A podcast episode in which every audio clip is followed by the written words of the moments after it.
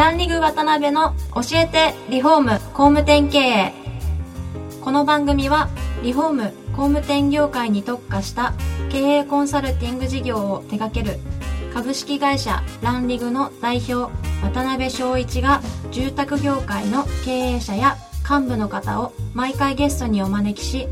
業界のさまざまなことについてお聞きしていく番組です。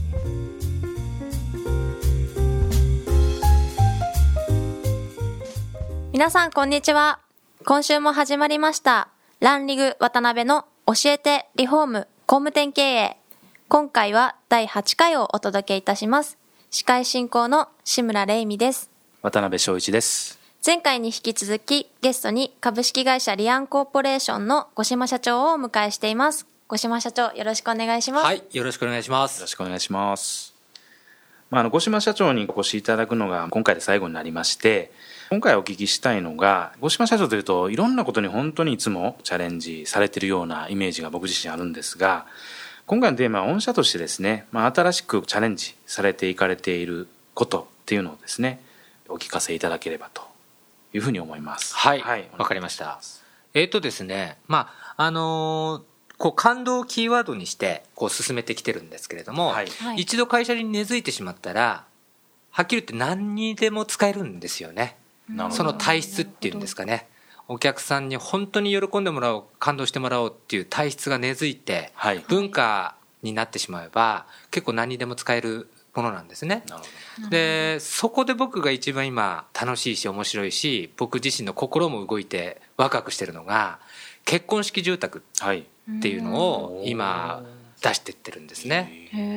で宇都宮で有名な洋菓子屋さんで、はい、クイーンさんっていうお店があるんですね、そこと私たち提携させていただいてて、はい、そこのクイーンさんあのケーキ屋さんですから、はい、隣にカフェスペースがあるんですね。そこでちょっとこう小さめの結婚式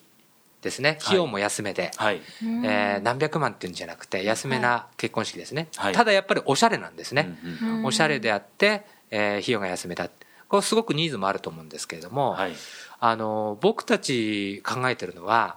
やはり住宅を建ててった時に、うん。あの提供した時に、はい、結婚式をされてないってお客さんも結構実はいらっしゃるんですよね。なるほど。セオリー通りでいくと結婚式を挙げて例えばマンションアパートに1年2年3年住まれて、はい、子供さんができて、1人目ができて2人目ができたぐらいでこう手狭になって住宅を買われるって方が多いんですけど、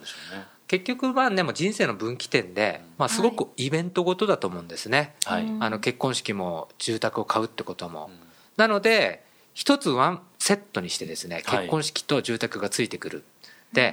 もう僕たちはそういう提供感動提供だとか喜び提供っていうのはすごく得意だし、はい、ストロングポイントだと思ってるんですよね。なので2つダブルのセットになったら、はい、ものすごい僕たちは感動提供ができるっていう自信があるのでここ今提供してるクイーンさんと話を詰めて、はい、結婚式住宅、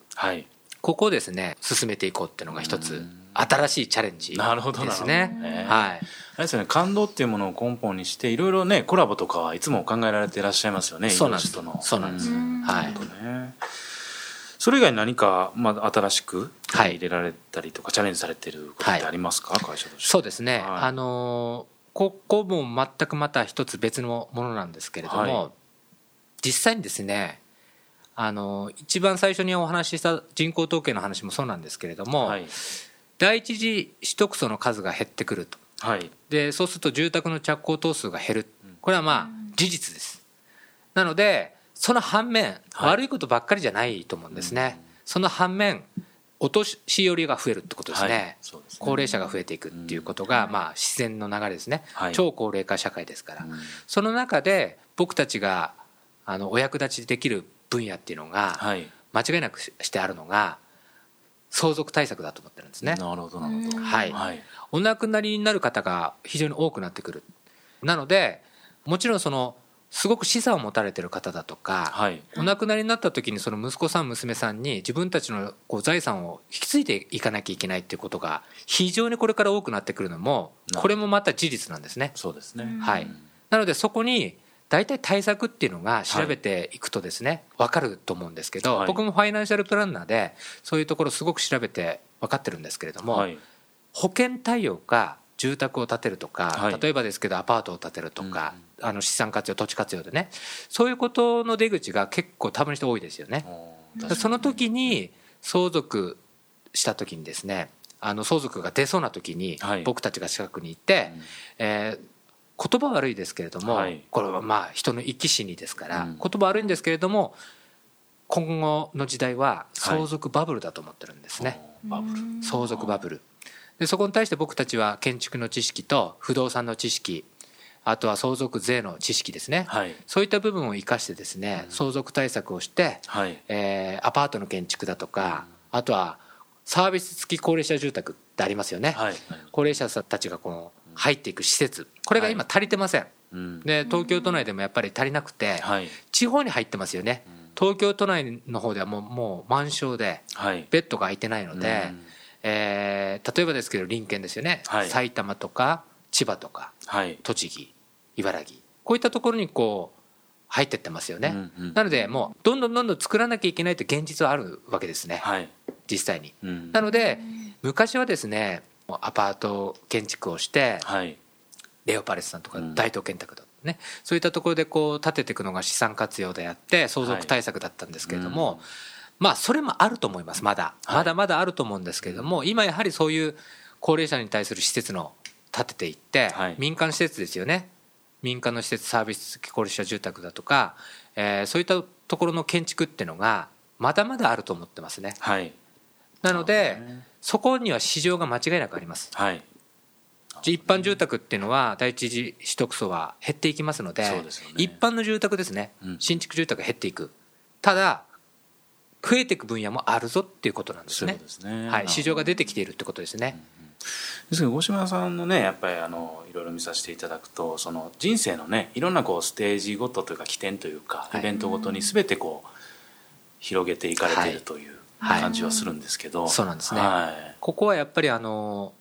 最初の起業する時からビジネスモデルとしてもそこが一番肝だったんですね、はい、ビジネスモデルですよね、うん、最初の始まりの、はい、なのである一定の40代だけがターゲットだよとか50代だけがターゲットだよって言って小さいですよね、はい、なので、えー、40代50代の方たちは若かった時もあるわけですよね、はい、20代だった30代だった時もあるわけですよね。でね、うん、でもまたその40代50代の方は年を取って高齢者になって、はい。えー、介護だとか、福祉の方で僕たちもお力になれる可能性もありますよね、はい、なので年代別に窓口を設けてるっていうのが僕たちのやり方なんですよね,、なるほどね。20代30代の方たちには新築住宅不動産、うん、40代50代60代の方々にリフォーム、はい、でその上の人たちですよねもっと。その人たちには相続だとか介護だとか、うん、もちろん今介護の鎖工事を立てて中の運営も僕たち自社でやってますから、はい、介護の方だとか福祉用具のレンタルだとか、はい、なのでどこの世代ににでも窓口を設けているっていうのが最初の僕のやっぱり、えー、始まりですね、紹介していただいたと思うんですけど絶対潰れない会社っていうところが始まりだったので。そうですよね、はい、あれなんですかね。やっぱりその住宅会社さんってやっぱりね人生の一番の大きなイベントの住宅を購入するとか、うん、まあ、リフォームを大きなリフォームをやるとかっていうところで、かなり深く入られてる会社さん多いんで、はい、やっぱりどうなんですかね。その一人の人生すべてにこう関わっていくっていうような事業展開が一番自然なんでしょうか、ね。うん、いやもう絶対自然だと思いますよね。うんでもちろんそのきっかけが新築住宅だった、はい、そこでファンになった、うん、でもその人たちが10年後20年後、まあ、10年後にはもうすぐリフォームが来ますよね新築も。確かに確かに。例えば給湯器を交換する、灯油ボイラーガスボイラー。これ必ず10年に1回しますから、はい、まず小さいですけれども必ずそれも小さいリフォームで、新築提供して早い時だと78年できますよね。うん確かに10年経ったら壁の塗り替え、はい必ずこれはリフォームユーザーになるわけですね。新築ユーザーだったのに。確かに確かに。その先は介護の方、うん、福祉用具のレンタルだとか、はい、施設に入るだとか。そういったところで必ず生まれたら死ぬっていう普遍のサイクルのもとで人間生きてますので確かに、その中で、あの僕たちがお力になれるところを提供していけばずっとつながっていくってことがありますので、ね、僕はそれが一番末長いお付き合いできるんじゃないのかな。って思ってるんですよね。なるほどなるほど、はいはい、そしたら今週もお時間になってきましたので、えー、最後教えてポイントということでまとめさせていただきたいと思います。今週の教えてポイントは住宅業界の事業展開というのはスポットの利益ではなく障害利益を考えろということでよろしかったでしょうか？はい、大丈夫だと思います。すいません。はい。あ、で今回ちょっと五島社長4回連続でお越しいただいて最後になりますので、まあ最後あの司会の志村さんからちょっと感想を、はい、もらえればと思います。はい。4週にわたってお話をお伺いしたんですけど、もうすごくエピソードの話とか自分に響く部分が多くて、とても勉強させていただいたなっていう感じなんですけれども最初はその建築とか住宅の業界が感動に結びつくっていうのはどういうことなんだろうってすごく疑問に思ってたんですけどここまでサプライズとか感動を与えるとかそういうことを考えてお仕事をされてるっていうのも今回お伺いして自分たちのブライダルの業界ももうもっとさらに頑張ってよりその素敵な思い出を増える人がどんどん増えていったらいいなって思いました。はい。ありがとうございます。ありがとうございます。はい、4週にわたって株式会社リアンコーポレーションの五島社長にお話をお聞きしてきました。五島社長、本当にありがとうございました。ありがとうございました。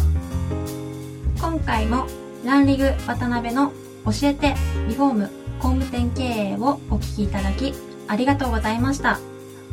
番組では渡辺や住宅業界の経営者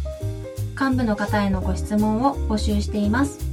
ウェブサイト、ランリグにあるお問い合わせフォームよりお申し込みください。お待ちしています。